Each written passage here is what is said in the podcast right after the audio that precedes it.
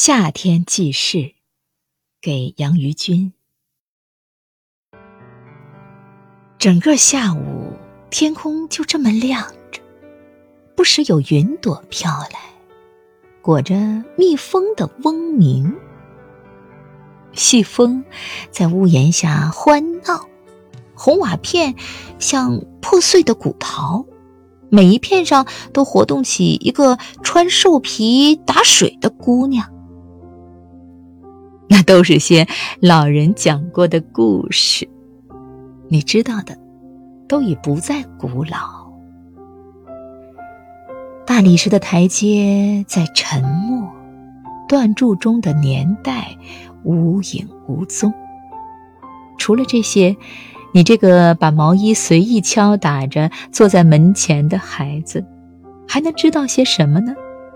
还要讲什么美丽的夏天呢？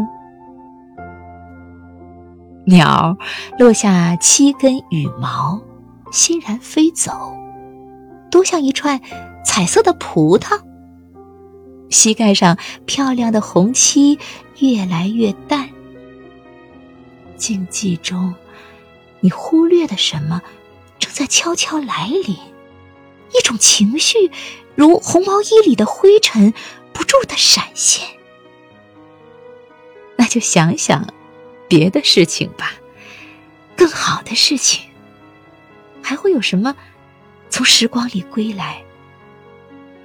想想冬天的小树，想想你即将换上的红毛衣，想想雪花落上红毛衣的情景，你又换上一面新的纱窗。